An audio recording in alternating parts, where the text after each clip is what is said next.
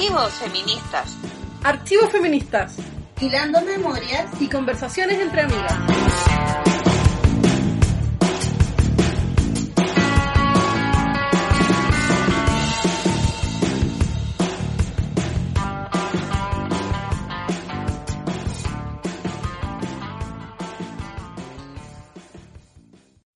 Hola, les damos la bienvenida a Archivos Feministas, hilando memorias y conversaciones entre amigas. Estamos ya en el mes de enero, en esta parte del verano en Chile, cada una grabando desde nuestras casas y saliendo por Radio Manuel Rojas los sábados a las 9 de la noche y la retransmisión por Radio Humedales los miércoles a las 6 de la tarde. Panchiva, ¿cómo estás? Hola. Hola Mari, estoy bien. Gracias por esa introducción a nuestro capítulo de hoy. Antes de pasar a nuestras secciones habituales, queremos sumarnos como programa a las demandas por justicia para Nicole Saavedra, una lesbiana asesinada en Chile hace tres años, caso que sigue abierto y que además ha significado la persecución de las activistas que están exigiendo justicia y están que están exigiendo que el Estado se haga cargo de las, de las formas en que se articulan los crímenes de lesbo-odio y otras formas de discriminación en nuestro país. Así que nos sumamos a la campaña de absolución para las cinco activistas que están siendo presionadas y perseguidas, criminalizadas por Fiscalía hoy y también a las demandas por justicia en este caso.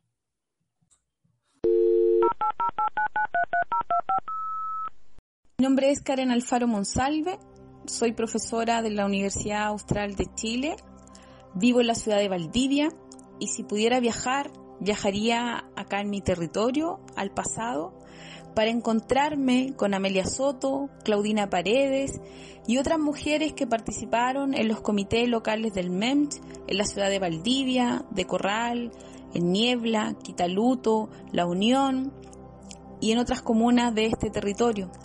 Me gustaría encontrarme también y recuperar y recordar los nombres de aquellas mujeres que no pudieron escribir cartas a las dirigentes del MEMS porque no sabían leer ni escribir, aquellas mujeres cuyos nombres eh, no aparecen en la documentación me gustaría recuperar y conocer cómo se construía ese feminismo social, popular, de las trabajadoras de la siderúrgica, de las trabajadoras de la industria, de las mujeres de este territorio que enfrentaron la violencia patronal y la violencia al interior del trabajo industrial, fundamentalmente en manos de colonos. Me gustaría saber qué soñaban, cómo se veían, cómo lograron organizarse, cómo lograron construir una escuela nocturna para mujeres, precisamente por la conciencia que tenían de las desigualdades profundas en este territorio. Me gustaría conocer cómo en este territorio se forjó una organización que pudo contribuir a mejorar la vida de muchas mujeres, porque el feminismo tiene que ver fundamentalmente con esto, con poder vivir una vida digna para todas, por poder construir colectivamente un futuro mejor.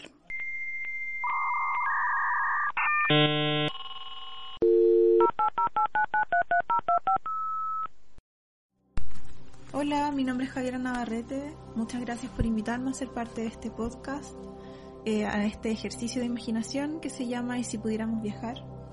Después del tiempo que me tomé para pensar eh, con quién conversaría, creo que, eh, bueno, me decidí por una colega mía que es Margaret Mead, que es una antropóloga estadounidense que mm, desarrolló sus estudios eh, respecto a la sexualidad y a juventudes en,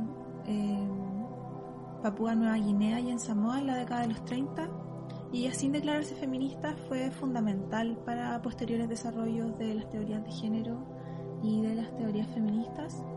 Em, fue una persona muy relevante para abrir esta discusión respecto a la distinción entre eh, género como algo socialmente construido y distinguiéndolo del sexo biológico. saliéndose de todos esos determinismos que eran propios de la época. Eh, por lo tanto, es muy interes para mí sería muy interesante poder conversar con ella cómo fue su eh, proceso de investigación en Papua Nueva Guinea y en Samoa, eh, porque también fue muy bastante criticada, yo lo atribuyo a la, a la misoginia de la época y del gremio, pero sus, sus, conclusiones de sus investigaciones que la llevaron a establecer que el género era una construcción social fue muy criticado en la época, porque vio formas de relaciones entre los géneros que no eran propias de la cultura occidental. Y en función de eso, a mí me habría encantado poder hacer ese trabajo en terreno con ella. Y estar ahí en, en Papua Nueva Guinea, en Samoa, conversando con las personas y haciendo este ejercicio de imaginación también que ella debió haber hecho para poder construir su obra.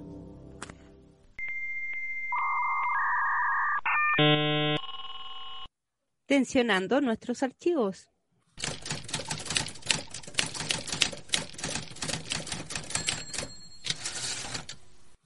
Aura Cumes es una investigadora y docente maya, feminista, que trabaja en torno a las categorías relacionadas con las mujeres indígenas, el patriarcado, el colonialismo y la posibilidad de repensar los modos en los que se construye la diferencia.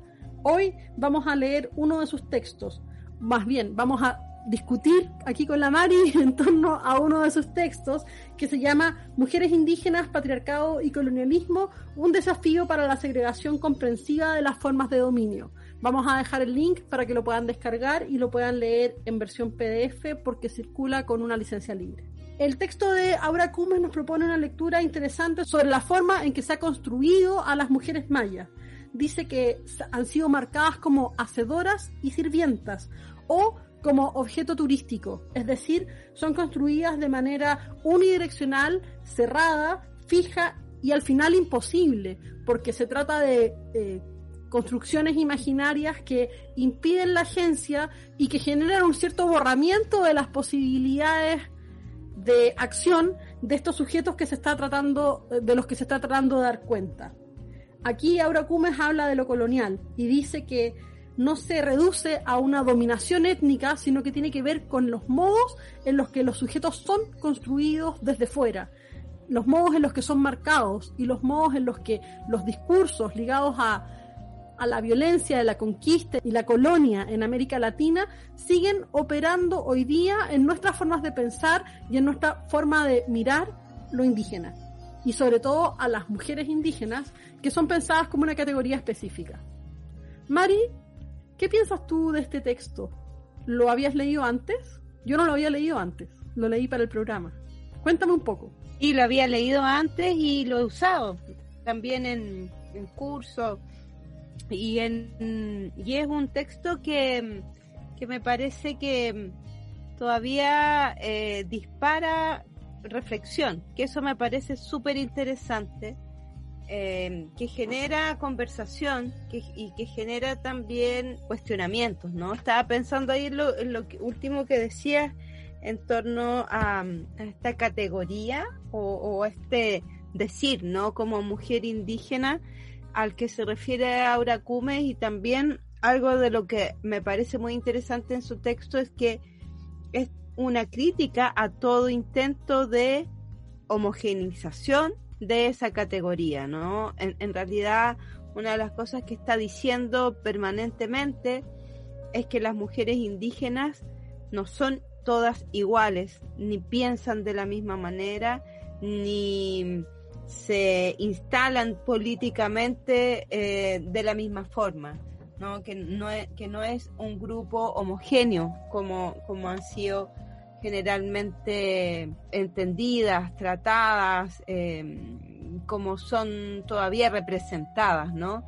Y en eso eh, me parece interesante también que plantea que el construir un nosotras, que, que, que no lo niega esa posibilidad, eh, implica también dialogar y mirar estas diferencias, ¿no?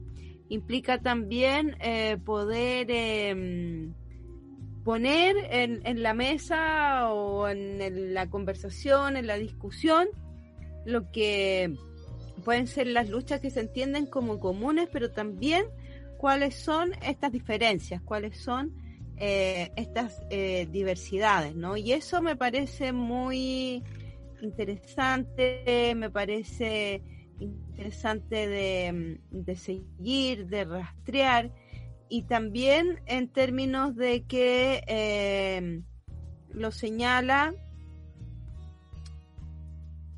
apostando o, más bien apuntando y visualizando la construcción de pensamiento que mm, han realizado y que siguen realizando las eh, mujeres mayas, en este caso, las mujeres indígenas, ¿no? Eh, señalando no, no solo como una presencia, como, como un acto político, sino que también como una epistemología como una construcción de pensamiento que, es larga, pero que también es diversa, que tampoco es eh, lineal, ni, ni que mm, eh, tiene un solo, una sola dirección, un solo sentido, ¿no? Entonces, eso me parece muy interesante de este texto, junto con pensar desde, desde este lado del mundo esta articulación entre mm, colonialismo y patriarcado eso también a mí me, y, cuando lo leí, que fue hace años atrás la primera vez, eh, quizás hoy día no, pero hace algunos años atrás era bastante novedoso leer este texto.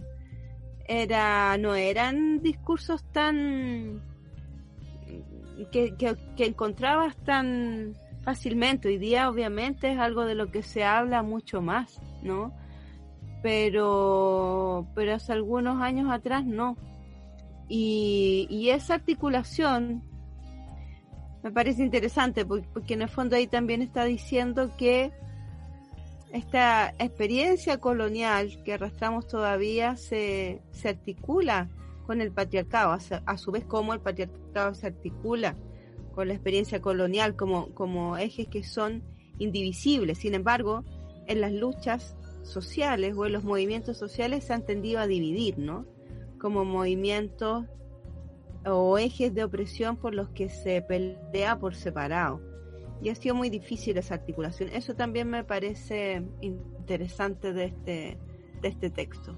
Me gusta mucho, María, eso que estás pensando y esta tensión entre la necesidad de exponer una experiencia, de dar cuenta de una experiencia y ponerla en lo público como una herramienta para pensar el mundo, para posicionarse de una cierta forma en el mundo, más bien, y la necesidad de retroceder también frente a esa universalización de la experiencia o esa posibilidad de, de la de la cerrazón de una experiencia, de la posibilidad de cerrarla y eh, de articularla, por ejemplo, va a decir Aura Cumes como un acervo cultural, comillas, o como piezas de museo, ¿no? Está esa doble posibilidad ¿Cómo podemos acercarnos a una experiencia sin universalizarla, sin volverla de piedra, sin normalizarla también y volverla eh, pura y decir como ya, esta es una verdadera experiencia de las mujeres mayas y esta no, ¿no? O sea, ¿cómo, cómo se puede trabajar en esa tensión? Y esa pregunta que hace Abracume sobre las mujeres mayas también va a servir para pensar a otros sujetos, ¿no? O sea, como en este horizonte eh, articulado en torno a la colonialidad nos va a servir para pensar el género, para servir, para pensar la raza y para pensar los modos en los que esas estructuras de poder se van articulando dentro de nuestras posibilidades de significación y esa articulación tenemos que pensarla como siempre en esta tensión, en este giro doble entre un ir y venir, poner en lo público, desarmar en lo público también eso que estamos poniendo ahí, ¿no? Como armar y desarmar constantemente para poder pensar cómo nos vemos a nosotros mismos, cómo nos construimos y cómo nos articulamos como sujetos políticos a partir de esas construcciones que son colectivas, pero también son individuales, que son históricas, pero también son posicionadas y contingentes, y que necesitan ser eh, tironeadas desde muchos lados, ¿no? Para no volverse hegemónicas y para no hacer también una trampa a nosotros mismos sobre quiénes somos y cómo nos podemos nombrar. Me parece interesante también en ese sentido lo que, lo que hace Aura Cumes al pensar en esta especie de negación al derecho de volverse seres individuales que pesa sobre ciertos sujetos políticos. Y lo, lo ejemplifica súper bien cuando habla del término María, como una forma de nombrar a las mujeres mayas que las universaliza y las borra. Y ella siempre dice, con sus conferencias, bueno, en este texto dice, yo no me llamo María, pero la primera vez que fui a algunas ciudades importantes del país, en Guatemala, la gente en la calle me decía María, me hablaba, me interpelaba y me hablaban para ofrecerme trabajos. Y esos trabajos siempre tenían que ver con ser la sirvienta de alguien o con ocuparme con tareas de cuidado. Entonces es interesante cómo se hace una continuidad ahí entre lo indígena, un cierto nombre y una forma de estar en el mundo que tiene que ver con un rol específico de ciertos sujetos dentro de las escalas productivas y de mantención de la vida que son complejas y que son interesantes para poder ser pensadas también. Bueno, las Marías somos muchas, ¿no? En este mundo. Y, y sin duda que esa reflexión a mí también me, me, me interesó bastante, ¿no? Cuando era chica me cargaba mi nombre, así como no, no me gustaba llamarme María porque éramos éramos millones, ¿no? Eh, casi todas las Marías usamos otro nombre, o usamos el segundo nombre, o el primer nombre combinado con el segundo, o usamos, eh, bueno, yo uso Mari, ¿no? Em, pero, pero estas experiencias homogenizadoras tienden a, estar eh, muy presentes también en la vida de, de pueblos que han sido colonizados y también, como, como en nuestro caso, y de pueblos también que, que han estado en esta lucha tan larga por, por construir identidades y comunidades, ¿no? Eso también es, parte de una construcción cotidiana que me parece que, que, de alguna manera está presente en este texto. Lo otro que quería mencionar eh, como otro eje del, del texto que a mí me parece interesante es la es la interpelación que hace también a los feminismos, ¿no? Em, que em, en términos de, cómo se han acercado em, muchas veces de una manera torpe, mala también en otras, a, a las mujeres indígenas, ¿no? Eh, como construcciones que han sido bastante verticales y que mm, han tendido a, mm, a, acercarse y a ver a las mujeres indígenas como, como un grupo menor, ¿no? O complementario o, o como un grupo o un sector de la sociedad que no es parte de esta construcción, de esta también de pensar el feminismo como, como construcción de pensamiento. Entonces, eso también me parece muy interesante esa interpelación, ¿no? A, todos los déficits que los feminismos en esta región han tenido y que tienen hasta el día de hoy. Han sido caminos bastante eh, difíciles, en los que todavía hay mucho por, por dialogar, por deconstruir, para poder generar relaciones que sean realmente horizontales, ¿no?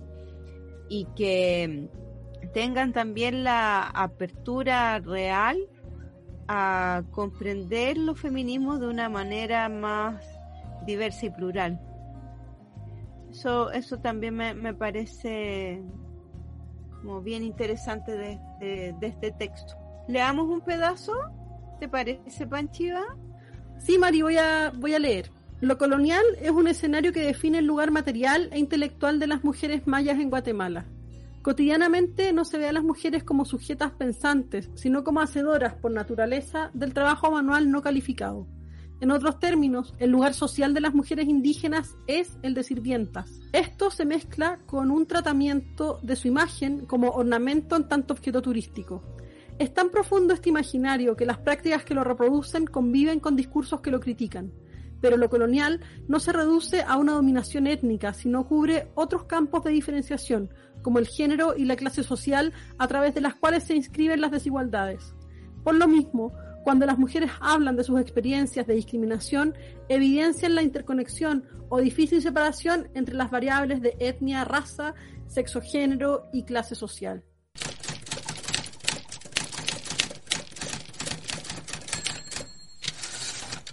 Bienvenidos a Actuares Feministas. Hoy tenemos una entrevistada muy, muy, muy, muy especial. Voy a dejar que se presente a nuestra querida María Estela Toro, que será hoy nuestra entrevistada. Habíamos querido preparar esta sorpresa para finalizar o para empezar a pensar en el final de nuestra primera temporada como archivos feministas.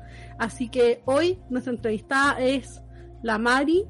Y bueno, Mari, Cuéntanos, bienvenidas, bienvenida Mari a Archivos Feministas. no, más bien bienvenida a Actuares Feministas. Por favor, preséntate y cuéntanos un poco sobre ti. Hola Panchiva, voy a hacer el ejercicio de desdoblarme, ¿no? Yo no estaba hablando antes, ahora soy otra persona.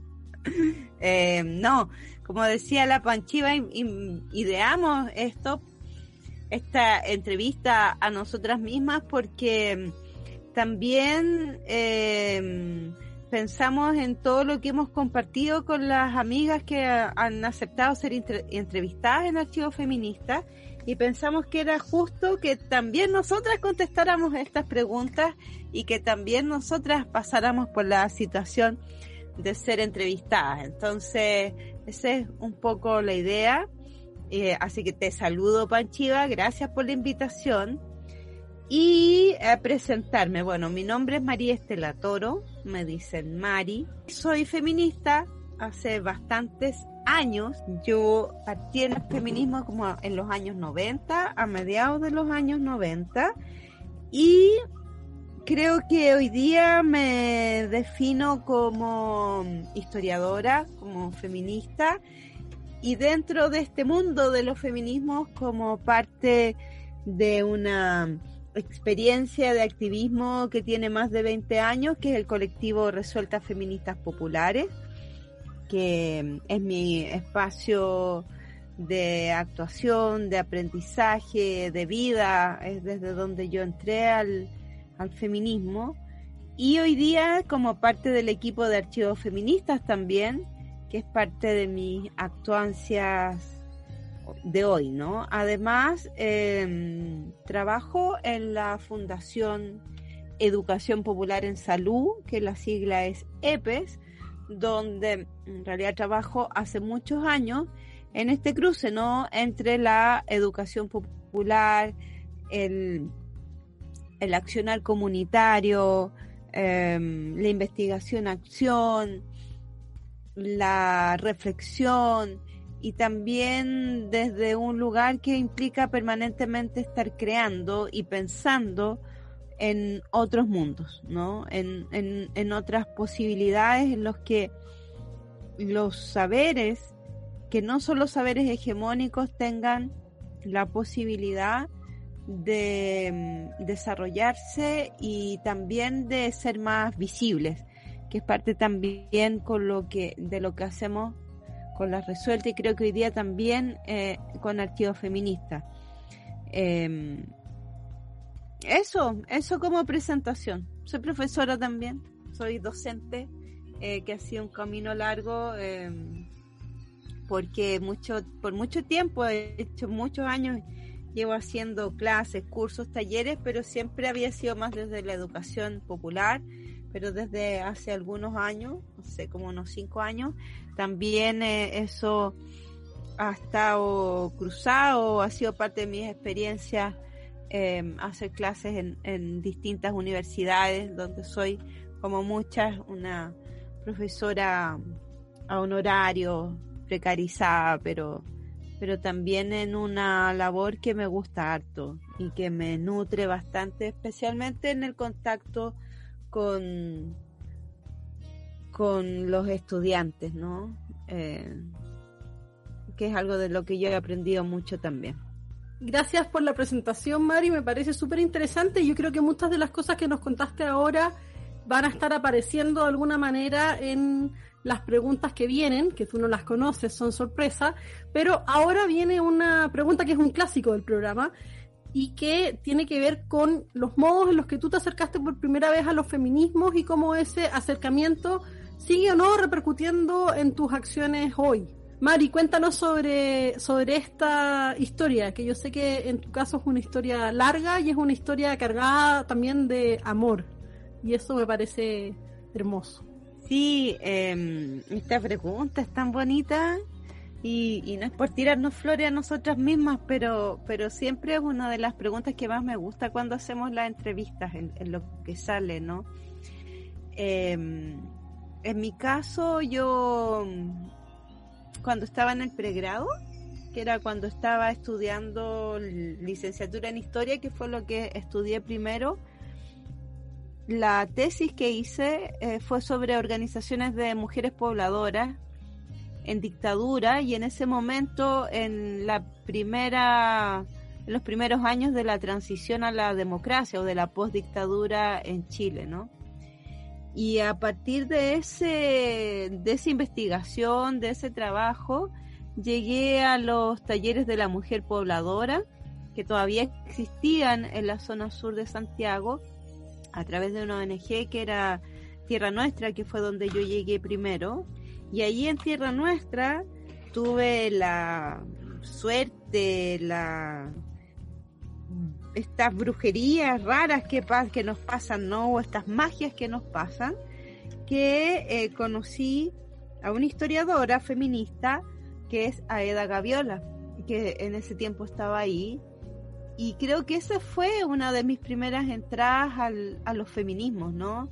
Eh, yo ya había leído algunas cosas de la Aeda, entonces así como cuando la conozco y que y que fue como de las que me atendió. Yo creo que primero hablé con, con, alguien más de ese equipo y después con ella, porque como yo estudiaba historia, me derivaron obviamente a la historiadora del equipo, que era la EDA, y yo ya la había leído, entonces fue como, era como así como, oh, yo sentía como que estaba con una estrella, así con una rockstar. Eh, y nada, pues fue increíble. Eh, y, fue como mi puerta de entrada, ¿no? Yo en realidad siempre le, tengo mucho cariño y, agradecimiento por ese momento. Y ahí em, conocí a dos organizaciones que eran súper potentes, que uno era la coordinación Lilith de San Joaquín, que era la coordinación de talleres de la mujer pobladora de esa comuna, que ahí habían ya varias compañeras que se autoidentificaban como feministas populares. Estaba la en San Joaquín, que todavía son parte de, mis compañeras de colectivo, la Viviana Mallea, la Gladys Astorga, la Miriam Tureo y muchas otras, muchas eh, compañeras que, amo en realidad y con las que todavía eh, mantenemos relación. Y además la coordinación de San Rafael, que era de la población San Rafael en La Pintana, que en ambos casos tenían una historia súper larga de lucha contra la dictadura, y de, y de toda esta configuración del movimiento mujeres, ¿no? Y del movimiento feminista en dictadura del cual fueron parte. Y además en este contexto, ¿no? De la, de la, los primeros años de vuelta a la democracia eran muy locos, era muy raro todo lo que, todo lo que vivíamos y, el contexto en el que estábamos. Entonces fue un mundo, un mundo que a mí me dio vuelta a todo, eh, me dio vuelta la cabeza, me dio vuelta mis sentimientos, me dio vuelta lo que mis caminos políticos, creo que se definieron de ahí, desde ese momento hasta hoy. Y en ese momento eh, Tierra Nuestra hacía una escuela que se llamaba Escuela para Mujeres Líderes, que eran de los nombres que usábamos antes, todavía se usan poco, pero eh, que ahora no pienso hoy que eran, hoy que eran feos esos nombres, pero eh, pero se llamaba así, era la, la Escuela para Mujeres Líderes. Y ahí esa escuela tenía varios módulos. Entonces había uno que era sobre historia del movimiento de mujeres en Chile, que lo hacía la EDA con alguien más. Y me invitó, me invitó a verlo, a ir. no me acuerdo cuántas sesiones eran. Y, ya, pues yo fui, porque tenía también esa escuela como estudiante de que había que ir a donde uno le invitaban, pues, o sea, si te decían anda a un taller, anda, habla con tal persona, que había que ir a todo. Eh, para las personas que conocen la zona sur o, de esos tiempos y de tiempos anteriores, saben, esto era en el Paulo Laurín, que era un punto central ahí del, de los movimientos y de los actuales o del activismo en la zona sur de Santiago, eh, que era ahí en el paradero 18 Santa Rosa. Y al ir ahí fue también parte de esta apertura de mundo, ¿no? Yo fui a ese taller y me, encantó, de ahí me quedé y terminé haciendo esa escuela entera. Y ahí tenían módulos que fueron en los que yo estuve, bueno, estaba este de historia del movimiento mujeres, otro sobre educación popular, poder, eh, elaboración de proyectos, una serie de cosas. Y yo ahí descubrí también que había todo un mundo que en la universidad no existía y que era un mundo súper riguroso, interesante, crítico, con miles de lecturas que no eran parte de las bibliografías universitarias eh, y que eran tremendamente interesante en términos de poder pensar em, en horizontes de emancipación o en posibilidades de emancipación, pero también de crítica, ¿no? Y ese fue un camino que empecé ahí que no y al que no del que no volví nunca más, pues en realidad. Desde esa experiencia ahí conocí a las compañeras de las resueltas, que yo hice esa escuela junto con la Edith Olivares, de mis compañeras amadas, con la Gladys, con... Y, y, habían otras de las resueltas que habían sido parte de la escuela años anteriores y otras que fueron el año siguiente.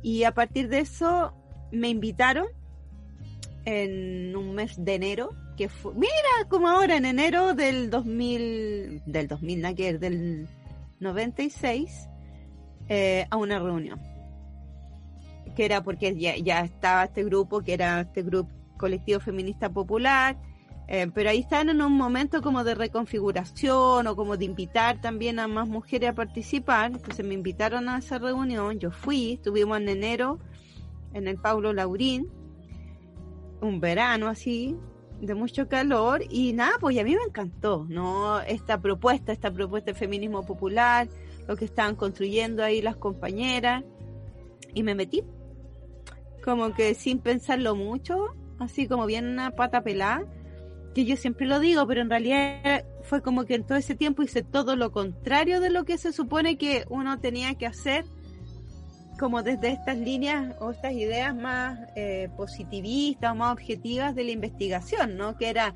no involucrarse con quienes tú estabas eh, trabajando, y yo al final terminé siendo amiga, terminé carreteando, terminé curada en alguna en una que otra ocasión etcétera y, y, me involucré y hasta me metí al colectivo no pero pero bueno pero eso fue y ahí empezó y em, otro hito importante ahí que lo digo porque tiene que ver con estas trayectorias históricas que en ese momento coincidió con que estaba eh, todo el trabajo de preparación para la realización en Chile del séptimo encuentro feminista latinoamericano y del Caribe. Y, ahí fue como otro gran mundo, porque con la resuelta estuvimos en, en la comisión organizadora y, fue como que de una, en transcurso de un año entre que entré al colectivo, me definí feminista, terminé yendo al, séptimo encuentro, que es un hito en realidad la historia de los feminismos en América Latina, eh, entonces fue así full. Mari, me encanta esa historia, la hemos conversado tantas veces, la he escuchado en distintos momentos y me inspira profundamente para pensar que otras formas de relacionarse entre feministas son posibles. y eso tiene que ver con la pregunta que te voy a hacer ahora porque una de las cosas que escuchamos constantemente en los horizontes feministas o entre activistas tiene que ver con los modos en los que nuestras relaciones se fragmentan, se quiebran, se distancian, que está todo bien, podemos siempre movernos y tomar distancia frente a ciertas cosas, pero también eso tiene que ver con, con, con formas de estar en el mundo que a veces son muy complejas. Trabajamos o pensamos sobre la violencia y a veces ejercemos formas de violencia con otros o estamos vigilando a otros, esperando gestos o leyendo gestos como si fueran gestos de violencia y a veces son otras cosas también, ¿no? Por supuesto, también vivimos en un mundo lleno de malentendidos y disputas, entonces a veces cuando pensamos en los feminismos y tratamos de articular horizontes que, que, se puedan pensar en torno a duraciones más largas o a temporalidades más eh, ricas, digamos, nos cuesta un poco eh, pensar en eso. Y pensar en eso, si nos cuesta, también nos va a ser difícil pensar una historia, una historia feminista, ¿no? a veces las historias feministas se centran en los grandes acontecimientos o en estas estructuras como grandes organizaciones, pero nos cuesta mirar lo que ha pasado con colectivos que a veces surgen, a veces se desarman, después se pelean, después ni siquiera están dispuestos a contar su propia historia porque ahí hay otras cosas que se cruzan con lo personal y con, con lo privado. Y tenemos que, claro, pensar que esas cosas que son personales y son privadas, así ya muy juguemos a, lo personal y político, son también historias que, que, nos tienen que mover para poder pensar el mundo que estamos viviendo. Y en ese sentido, mi pregunta de ahora tiene que ver con dos cosas. Primero tiene que ver con las amistades políticas como una categoría eh, importante para ver los modos en los que nos podemos entender o relacionar como feministas, que tiene que ver también con una cierta posición ética respecto a la diferencia y al conflicto, y también con, con esta idea de temporalidades feministas, pensando quizás que las temporalidades feministas eh, funcionan de maneras distintas que los tiempos de la historia en el sentido moderno y tradicional del tiempo lineal hacia adelante que avanza, pero que también es importante que las podamos pensar, las podamos resignificar, girando un poco esta categoría de la diferencia o del, o del quiebre incluso como, como una categoría que tenga que ver con el fracaso, ¿no? A veces pensamos en, en, muy duramente en los términos de éxito o fracaso al pensar en las organizaciones y mirarlas en el tiempo, pero quizás habría que hacer una distinción ahí, como unas temporalidades raras, ¿no? Unas, temporalidades que en las que se juegan otras cosas. Entonces, claro, esta es una pregunta que quizás podría haber sido dividida en dos preguntas, ahora que la estoy formulando, pero eh, no sé si te, te tinca que la tratemos de verdad desde un solo lugar, que tiene que ver con las amistades políticas por un lado y las temporalidades feministas, y cómo podemos pensarlas eh, de manera interconectada. Buena pregunta, Panchiva. Ambas preguntas, en realidad, son tremendas preguntas que, mm, que me parece interesante y como la propones también de, de poder pensarlas articuladamente, ¿no? Em, pero eh, voy a partir por lo de las amistades políticas porque también me hace pensar en estos momentos o en estos inicios en el feminismo. Em, en, en, mi caso, que, sin duda lo que hemos sostenido con las resueltas por más de 20 años es una amistad política, una amistad política profunda, afectuosa, que es muy respetuosa también de nuestras diferencias y de la búsqueda también de los puntos que tenemos en común, sin dejar de mm, disentir o de, o de debatir eh, con fuerza en, aquellos aspectos o cosas o luchas en las que, no estamos tan de acuerdo. No creo que para mí hay un ejercicio profundo de amistad política con las compañeras de, las resueltas ha sido precisamente eso, el, el poder eh, em, contar y tener el privilegio de contar hace más de 20 años con un espacio de reflexión, de reflexión y de acción, con un lugar en el que podemos y que siempre vamos, estamos comentando lo que pasa, eh, pero también hablando de nuestras propias vidas, eh, envejecer con compañeras o, o pasar a la adultez con compañeras, amigas, políticas, feministas, es increíble. es súper potente, ¿no? Em, tenía, cuando las conocí a las compañeras las resueltas, de haber como 23 años. Y ahora tengo 47. ¿Cachai? Entonces, como la mitad de mi vida, lo que he estado con ellas y lo que he aprendido de esta forma también de hacer amistad desde el feminismo. Ahora, cuando hablo de eso, no, no lo pienso tampoco desde un lugar idealizado, ¿no? Cuando comentaba ahí de, de, mis primeros pasos en los feminismos, yo también fue en espacios de mucha tensión y de mucho debate, o sea, sin lugar a dudas, por ejemplo, el séptimo encuentro feminista latinoamericano y del Caribe y otros momentos en los 90 y después estaban profundamente marcados por tensiones que también son políticas e ideológicas por mucha pelea, por mucho debate, por muchos quiebres.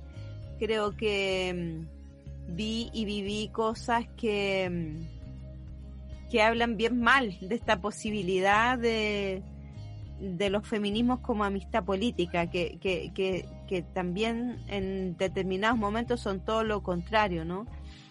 Pero, pero poder mirar eso y poder pensar en, en nuestras propias construcciones de poder, en, mis propias construcciones de poder, en mis propias formas de, de ejercerlo, de, de enojarme, de, de, ser injusta, de,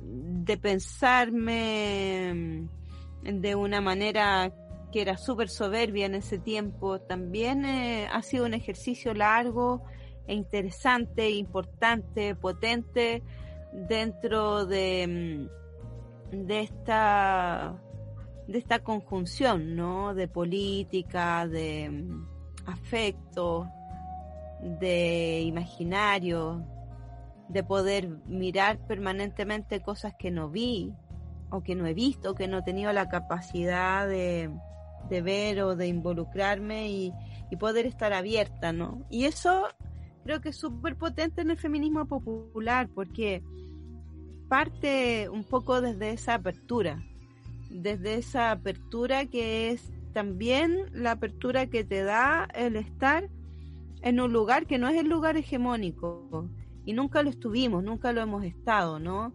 Em, y eso también creo que me permitió y a las compañeras también poder em, pensar y actuar el feminismo desde otro lugar, desde un lugar que, que era, yo creo que en ciertos sentidos eh, poliamoroso, desde antes de hablar del poliamor, que era queer, desde antes de hablar de lo queer, que era em, profundamente horizontal, que, que es parte de la tradiciones que, que marca la educación popular y que siempre ha tenido esta posibilidad de, de estar eh, conectada y de no negarnos la posibilidad de, de estar conectadas con, con otras, principalmente con mujeres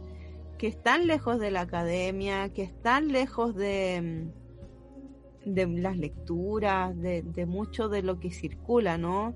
Y poder aprender permanentemente de, ella. Entonces creo que ahí hay un ejercicio desde esta construcción de amistades políticas que ha sido súper interesante y posible. También para pensarnos en las diferencias, porque mm, implica también poder pensar que, mm, que nada es incondicional que de alguna manera todas nos podemos, aunque la coherencia política no implica mantenerse siempre de la misma manera, sino que podemos cambiar.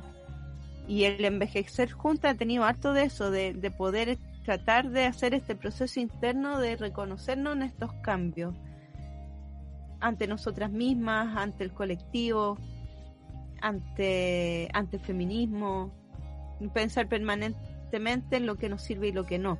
Ahora, también quería ir a, a la idea de amistad política, que yo obviamente en estos inicios o en ese momento la conecto con mujeres, otras feministas de las que aprendí, además de las resueltas, que fueron en esta escuela que yo hablaba, esta escuela para mujeres líderes, eh, hacía clases, la, bueno, yo ya mencioné a la, a Eda Gaviola, pero también estaba, estaba la Sandra Palestro, estaba mm, la Margarita Pisano, estaba la Rosana Chirino, em, la Elizabeth San Martín, la Ruth Álvarez, la Betty Walker y seguramente muchas otras que, no recuerdo. Aquí estoy mencionando las que hacían algunos de los módulos, ¿no? Eh, y eso era también parte o fue parte de mi aprendizaje en, de, esta noción de las amistades y de la amistad política, ¿no? Que, estaba puesta ahí en esas discusiones, en esos debates. Era algo de lo que de lo que, por ejemplo, la EDA, bueno, y tiene un texto en torno a eso luego de la muerte de, de Margarita Pisano. Eh, ellas tuvieron, mantuvieron una amistad política hasta la muerte de Margarita. Oh, también hay una profunda amistad política entre la Sandra y la Eda, por ejemplo. Y, y eso también han sido para mí espacios de, de aprendizaje, de, de poder mirar eso, de poder mirar esas posibilidades, ¿no? Con la, los vericuetos que las amistades también tienen, ¿no? Y que lo político tiene. Ahora, en términos de las temporalidades, creo que se cruza ahí, po. porque también el discurso de la amistad política ha sido bien discurso. Entonces lo vivimos y lo encarnamos, pero a la vez me da la impresión que permanentemente lo desarmamos, lo traicionamos de alguna manera quizás lo desvirtuamos incluso hoy día en, una idea simplista de sororidad. Y, y ahí hay siempre mucho lo que darle cuenta, ah, lo que darle vuelta, ¿no? Eh, y lo de las temporalidades, ¿para dónde iba Panchiva? Me, me perdí. Lo de las temporalidades, Mari, tiene que ver, o yo lo estaba pensando en esta historia que tú compartes con las resueltas y con otras compañeras con, y con una cierta continuidad o con esta idea de... Sí, con esta idea de continuidad, ¿no? Y también esta cosa muy feminista de, de, de los quiebres en esa continuidad o de asumir que las cosas son temporales, que son contingentes, que está bien, ¿no? O sea, vivimos en este doble tiempo. Por un lado, eh, una apuesta por la continuidad, por, por, una lucha que sea permanente, por unas reflexiones que permitan pensar una duración más larga, pero también nos enfrentamos a estos modos de estar en el mundo que, que tienen que ver con la disolución, con la fragmentación, con la separación, que está, está bien, ¿no? Porque son, son formas de estar y son formas de encontrarnos también, y eso no les resta valor.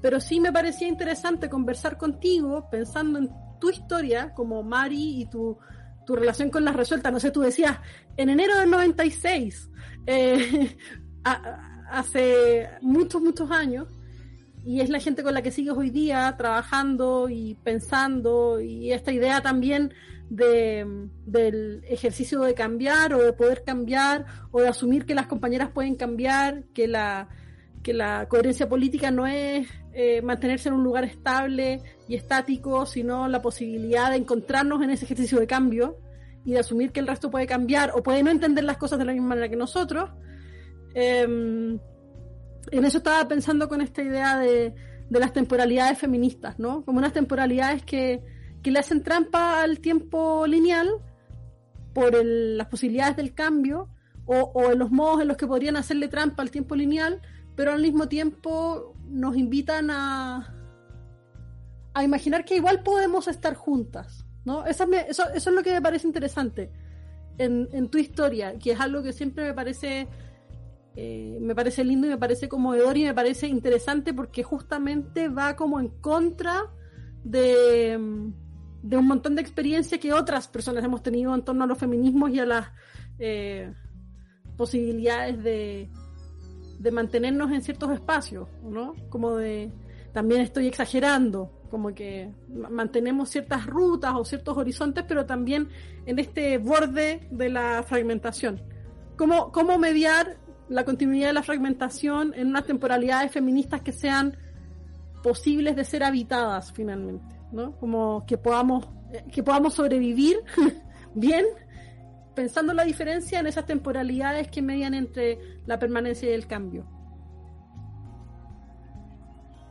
Sí, ahí pienso que, y lo hemos hablado con las resueltas, yo creo que en algún texto, en alguna presentación, también lo tengo, que a mí me da la impresión que una de las mayores eh, trampas que le hemos hecho al tiempo o a las temporalidades es seguir juntas ininterrumpidamente durante más de 20 años, ¿no? Es todavía sentirnos parte de una experiencia colectiva, es todavía sentirnos parte de una de una lucha común y creo que ahí nosotras fuimos trampeando el tiempo, o sea, y lo trampeamos antes porque todavía sobrevivimos, o sea, todavía estamos vivas.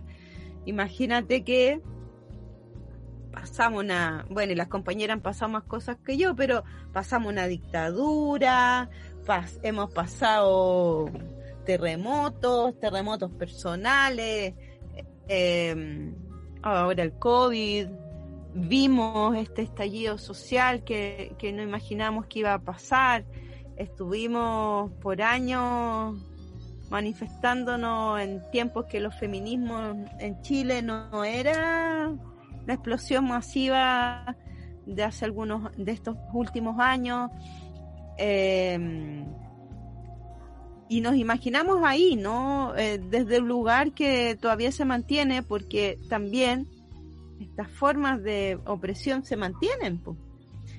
Entonces, desde ahí es súper necesario creo que para todas no, nos es como imperativo continuar. Ahora, una de las cosas que para mí ahí han sido o pueden ser interesantes en términos de pensar estas temporalidades es que em, en el caso de nuestra experiencia, de mi experiencia con las resueltas, nos permiten pensarnos en un continuo, en un continuo que viene desde los 80 hasta hoy día, y en el caso de las compañeras desde los 70 hasta los 2000, que quiebra un poco esta idea de un feminismo que es visible en algunos momentos y en otros no, o que más que ser visible o no, porque eso me parece que es real, que existe y no existe, ¿no? De, de voz o de estallido, de, de grito y silencio, voz y silencio. Nuestra experiencia no ha sido así. Es continua, tiene momentos de mayor visibilidad y articulación y otros no, pero nunca dejamos ni de vernos, ni de ser feministas, ni de pensarnos en conjunto, ni de pensar el feminismo como una transformación, como una transformación de la sociedad en su conjunto. Entonces eso me parece que también permite pensarnos de una manera más eh, genealógica, em, que rompe quizás con este feminismo tan de hitos, aunque hayamos sido parte de muchos de esos hitos, pero mm, pero de alguna manera y con altos y bajos, porque hay momentos, hay años en que no hemos hecho nada, otros años que hacemos todo, otros años que nuevo no hacemos nada, otros años que hacemos todo, etcétera. Eh, pero, pero aún así, y quizás no, no sé si tan conscientemente, hasta ahora no, no hemos entrado a la conversación de que de que quizás el colectivo, las resueltas ya no tienen sentido, sino que ha sido todavía eh, un, un, seguir adelante. Este año muy difícil con, con, la pandemia, pero, pero estamos haciendo un cuadernillo, por ejemplo, en el que estamos eh, eh, traspasando la experiencia que hemos tenido con la educación popular feminista. igual al final se nos alargó y todo, pero estamos en eso también, porque también ha sido un permanente pensar en cómo compartir lo que hemos hecho, lo que hemos aprendido, eh, las experiencias que hemos tenido, ¿no? Y eso, ahí hay un eje desde la educación popular feminista que es súper eh, es súper importante, ¿no? Y que ha sido súper importante doblarle un poquito la mano al tiempo, a la adultez, a la vejez, al neoliberalismo, al individualismo y también al feminismo, porque el feminismo popular no es muy mirado ni nombrado dentro de los feminismos, ¿no? Em, yo creo que ahí también son experiencias que han sido bastante ninguneadas, ¿no? Y, creo que nuestra pura permanencia y existencia de alguna manera también ha sido una forma de decir aquí estamos, hemos eh, construido, pensamos, hacemos y, y no necesitamos el permiso de nadie para eso, ni la validación de nadie.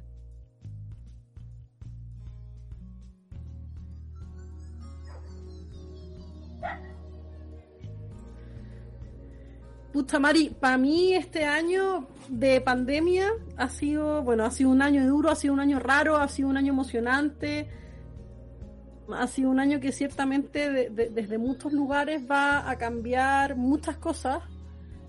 También ha sido un año que ha tenido cosas hermosas y sorpresas que, que no esperaba y que han sido muy, muy bacanes. Pero una de las cosas que, agradezco especialmente en 2020 y de Archivos Feministas es haber podido trabajar contigo de manera más directa, que es algo que hemos hecho a lo largo de los años, pero nunca con esta intensidad y con esta em, con esta intensidad como en, tiempo y en esta cosa de juntarnos todos los sábados a grabar muchas horas, conversar entre semanas y tal, que hubo un tiempo que hablábamos todos los días casi para programar y prepararnos para cada capítulo y he aprendido un montón de cosas, así que agradezco mucho, bueno, te agradezco mucho eso y agradezco mucho también haber podido hacerte estas preguntas que, que nos van a llevar a pensar sobre asuntos que hoy son urgentes para los feminismos también y que de repente dejamos de lado, ¿no? En, esta em, organización de las grandes luchas y de los temas y de las piedras así de tope o los anclajes más significativos o que imaginamos como más significativos de ciertos movimientos, se nos olvidan a veces las cosas que tienen que ver con, la cotidiano, con lo cotidiano y eso es algo que he aprendido un montón contigo, así que lo agradezco mucho. Bueno, tú sabes que tenemos unas preguntas que son preguntas clásicas del programa y ahora viene la última pregunta de tu entrevista, que es también una pregunta clásica del programa y esta tiene que ver con el futuro. Eh, pensamos en esta pregunta en el 2020, el año más raro que al menos yo recuerde, eh, a nivel colectivo. Y bueno, tú sabes que también siempre sale rara cuando yo hago la pregunta del futuro porque me alargo, porque me cuesta, pero me gustaría saber eh, qué te imaginas tú haciendo en unos años más, qué te gustaría o qué te gusta pensar cuando tratas de pensar en el futuro, si es que piensas o no en el futuro si es que crees en la posibilidad o en la necesidad de pensar en el futuro y cómo podemos discutir esas cosas para para seguir imaginando algo así como un horizonte feminista o si es necesario imaginar algo así como un horizonte feminista, cómo pensar un futuro desde nuestro propio lugar. Ya, viste, me estoy dando vueltas, voy a dejarlo hasta ahí. Cuéntame tú que conoces bien esta pregunta, por favor, eh, sobre el futuro, Mari. Sí, pues me da risa lo que te enredáis con la pregunta y te sale tan bonita siempre, pero, pero tú piensas que no, pero no es así. Eh, pucha, yo estuve todo el año 2020, el que pasó como con muy, eh, no todo el año, pero una buena parte muy, se me instaló muy fuerte la idea de que no hay futuro, eh, como de que, de que el futuro es el presente, pero eso muy vinculado a la pandemia en realidad, como que en algún momento para mí la manera de poder eh, sobrellevar las cuarentenas, el COVID, em, también el momento de saber de muchas personas enfermas, de, hartas muertes también, em, me llevó mucho a, ubicarme como en un, así como en una posición de sobrevivencia que la pude significar y vivir desde la idea de, no pensar en el futuro, así de, pensar en el presente, o sea, como mucho esta idea del futuro es hoy y el presente y, con y tratando como de no planificar sino que de, de muy de, de, vivir, ¿no? Y vivir lo mejor posible y, en eso te agradezco tremendamente a ti haber aceptado hacer archivo feminista, porque también me lleva la respuesta sobre el futuro, porque creo que en parte mi futuro es, o una parte, o una de las muchas partes de mi futuro creo que es archivo feminista, es como que se me abrió un mundo que me gusta caleta, esto de, de la radio, del podcast, de, de, pensar, de comunicar de esta otra manera que no es a través de la escritura. Me, me, encanta y, y, y para mí esa es parte hoy día de lo que me gustaría para mi futuro o para el futuro. No sé cómo. O sea, sé que a partir de archivos feministas, pero quizás también de otras cosas que pudieran abrirse o que pudiéramos crear, que pudiéramos imaginar, ¿no? Eh, cada vez más siento la necesidad de, de, buscar otros registros, de buscar otros soportes, de buscar otras maneras de, de comunicar, ¿no? Eh, entonces, es una parte de mi futuro, o del futuro que imagino, que deseo. Uno siempre o por muchos años y todavía tiene que ver con las resueltas, pero creo que hoy día para mí es más bien contenernos, eh, seguir aprendiendo, divertirnos, comer rico, porque siempre es lo que hacemos y ojalá podernos ver en persona, porque eso ha sido muy difícil. Eh, este año, ¿no? Y, y varias de las compañeras han tenido hartos dolores y, y es tan complejo no poder abrazarnos, eh, como no poder acompañarnos, ¿no? Desde lo, desde lo, desde esto que es más de cuerpo, ¿no? Y que siempre lo habíamos hecho mucho, entonces eso es otra cosa eh, que espero que haya un futuro de abrazos, de muchos abrazos, de bailes, de de toquetearse, no sé, pues como, como todo eso que, que no hemos podido hacer ahora y que eso sea eh, más temprano que tarde. Y también me imagino eh, quizás viviendo en otros lados como que tengo hartas ganas de, de moverme. Em, no, quizás no ahora en lo inmediato, pero de moverme, de seguir pensando en, en, el, en los afectos y los cuidados. Em, mi mamá tiene Alzheimer, eso también enfrenta a un lugar a, a pensar mucho en todo esto sistema y, cómo se pueden enfrentar los cuidados, sobre todo en este contexto que ha sido mucho más duro em, para todo este tipo de situaciones, ¿no? Creo que eso es algo que también es para mí un desafío, algo en que pensar, algo en que pensar desde nuestra adultez. Hoy día somos muchas las que mm, hemos pasado la pandemia solas, que no y que probablemente vamos a seguir haciendo nuestra vida solas. Y por solas no hablo de soledad afectiva ni no, pero pero sí de vivir, ¿no? De, de, pensarte y de pensar también qué pasa si te enfermas, qué pasa si eh, ahora en el COVID yo pensaba, pucha, tendría que irme a una residencia sanitaria, no sé, hay una multiplicidad de preguntas y de lugares los que nos pone este contexto que, creo que nos desafían harto y que tenemos que, que tomarlos, ¿no? Que conversarlos, que reflexionarlos, que, que imaginar más allá de lo que, de lo que está dado. Y,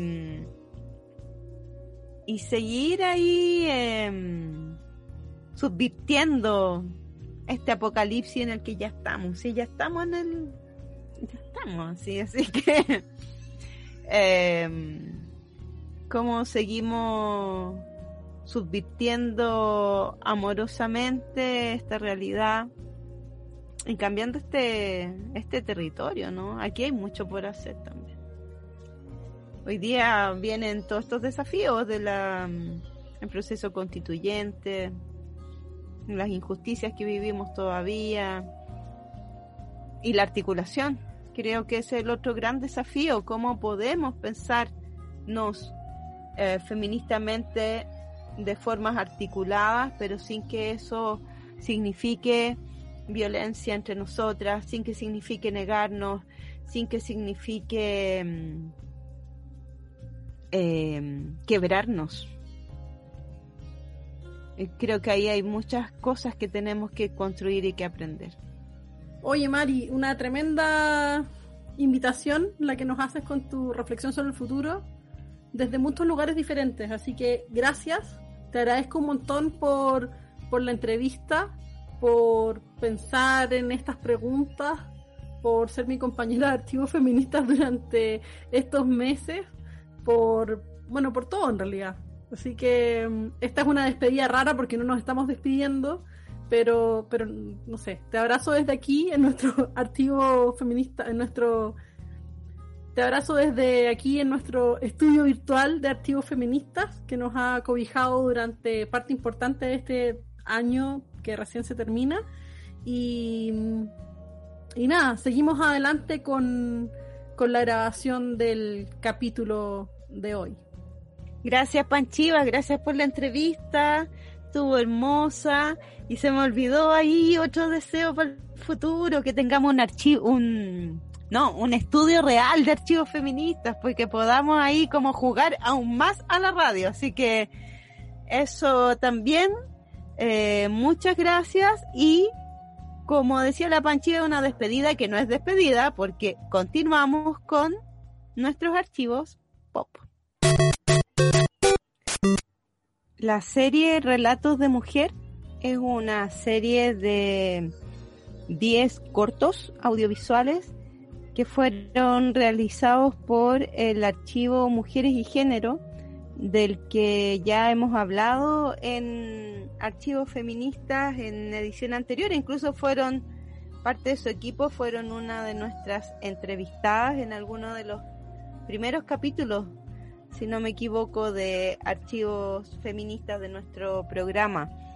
Así que nos pareció importante poder hablar también de esta serie de micro documentales, son 10 y duran aproximadamente unos 20 minutos cada uno, que reúnen también una selección de las entrevistas, que son entrevistas bastante extensas, que han hecho en, en el archivo Mujeres y Género y que es parte también de este esfuerzo por documentar y por conservar estas memorias y estas genealogías feministas y que también son parte del el movimiento de mujeres en Chile, ¿no? Em, es un archivo que yo lo personal he usado mucho en, también en algunos cursos, en algunas iniciativas, porque tienen también esa posibilidad de que, bueno, de verlos en YouTube y también de poder eh, compartirlo y poder eh, dialogar y generar también ahí debate, ¿no? A partir de esta de estas trayectorias históricas que son temáticas en el caso, porque cada capítulo tiene un, un tema específico, pero que también reúnen voces múltiples que, mm, que creo que tienen también la potencia de, en muchos casos, de no ser las voces que más escuchamos o que están más en, en el discurso público. ¿Qué te, ¿qué te pareció a ti, Panchiva, la serie? ¿Qué nos quieres decir? A mí me pareció interesante la serie porque pone distintos horizontes desde donde es posible mirar a estos sujetos políticos que se piensan desde el archivo de patrimonio y género. Me gustó que fuera temático, que cada capítulo, son 10 capítulos, trabajara sobre una situación específica o sobre una aproximación específica. Pero ese mismo ejercicio de que cada capítulo trabajara sobre una situación específica también me generaba un poco de ruido porque a veces, por ejemplo, el capítulo 1 es sobre mujer campesina, así se llama. Y claro, uno ahí al tiro se pregunta por qué dice mujer campesina y no mujeres campesinas, que ya es una, parece ser una, una información eh, o una universalización de la experiencia pero al mismo tiempo esas mujeres campesinas que aparecen y que forman parte del relato y que cuentan su historia eh, son parte de sindicatos de trabajadores agrarios. Entonces eh, llama la atención que haya un capítulo que sea sobre mujeres y vida política, por ejemplo, más adelante, ¿no? O, o que haya uno de mujeres tejedoras, mujeres trabajadoras. Entonces, es raro como esa mezcla, porque esas mujeres tejedoras también son campesinas, ¿no? Entonces, como cómo se construyen las categorías identitarias que están articulando los videos, a mí me llamó la atención, y, y no lo digo desde una perspectiva necesariamente negativa, pero sí me parece que es importante insistir sobre los modos en los que nos aproximamos a los sujetos que queremos pensar o a los que queremos invitar a pensar con nosotros o las historias que queremos conocer para complejizarlos y ampliarlos y dinamizar un poco esos lugares más sedimentados que van construyendo experiencias que parecen cerradas.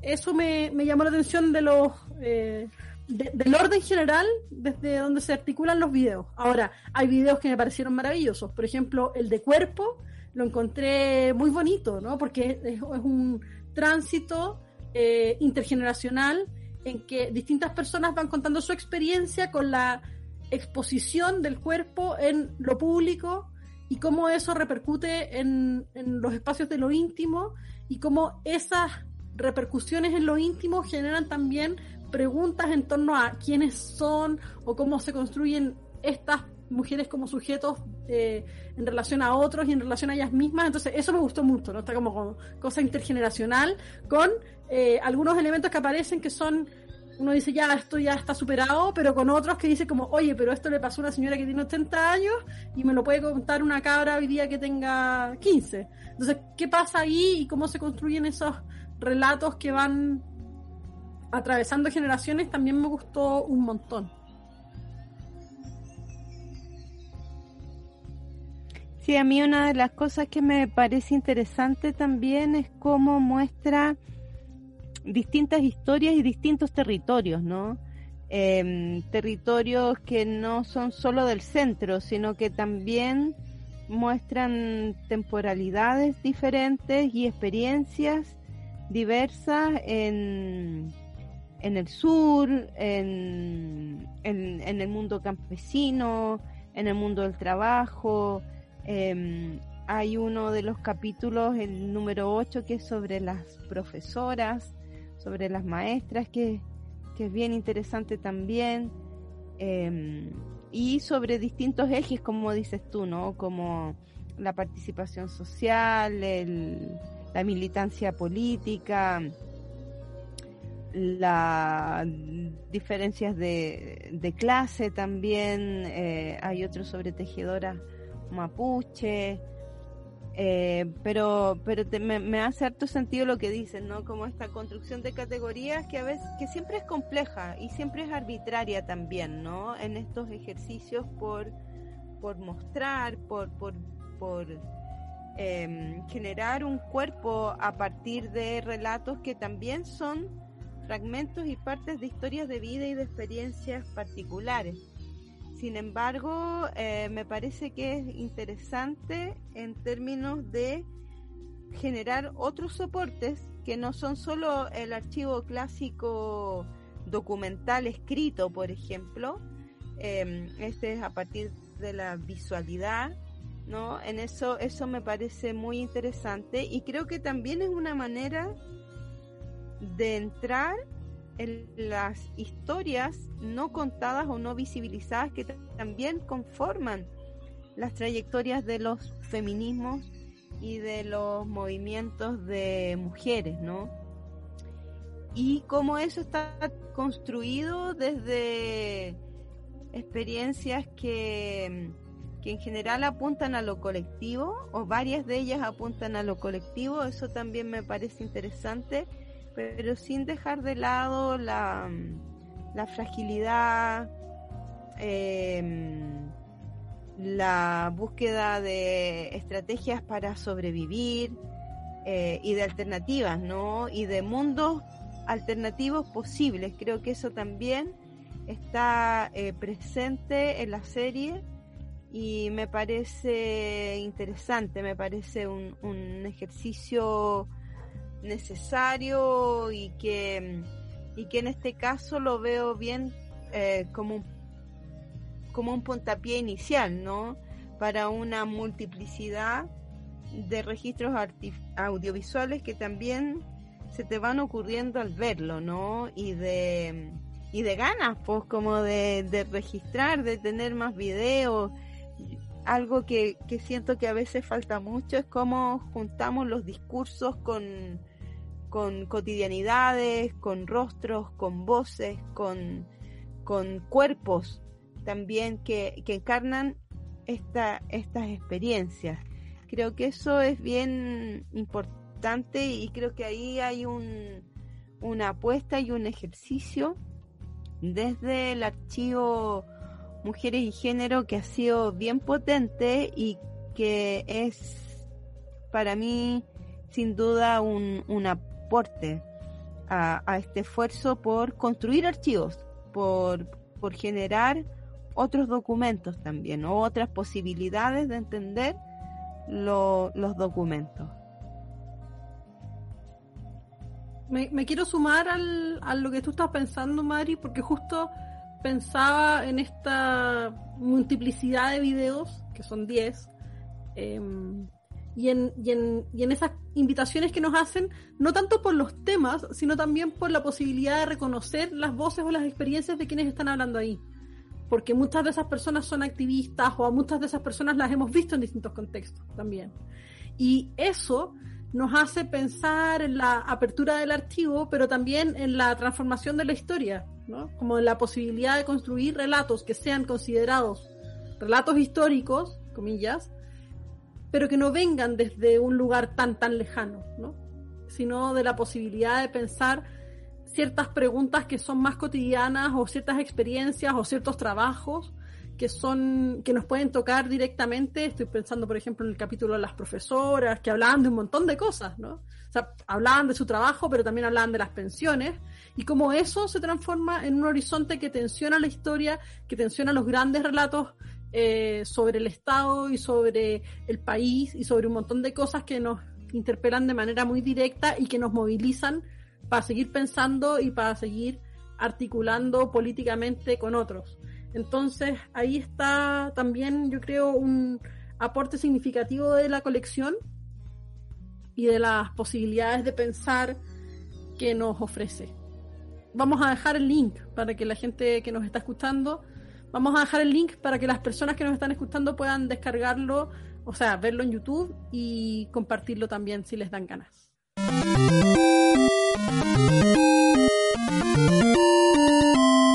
Llegamos al final de nuestro programa, nos despedimos de este capítulo 22 de Archivos Feministas. Mari, gracias por la entrevista, por contestar estas preguntas y por compartir esta posibilidad de conversar y de, exposición también, de aventurarnos a eso que le hemos hecho a tantas otras amigas antes pasar. Así que muchas gracias por, por eso. Agradecemos también a Karen Alfaro y a Javier Navarrete que fueron nuestras aventureras del tiempo, las amigas que viajaron en el tiempo en este capítulo.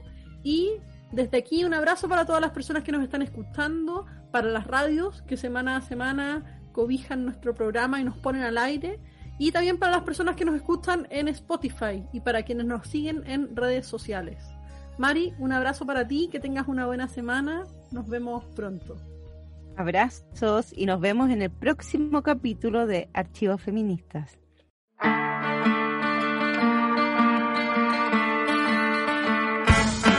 Archivos Feministas. Archivos Feministas. Hilando memorias y conversaciones entre amigas.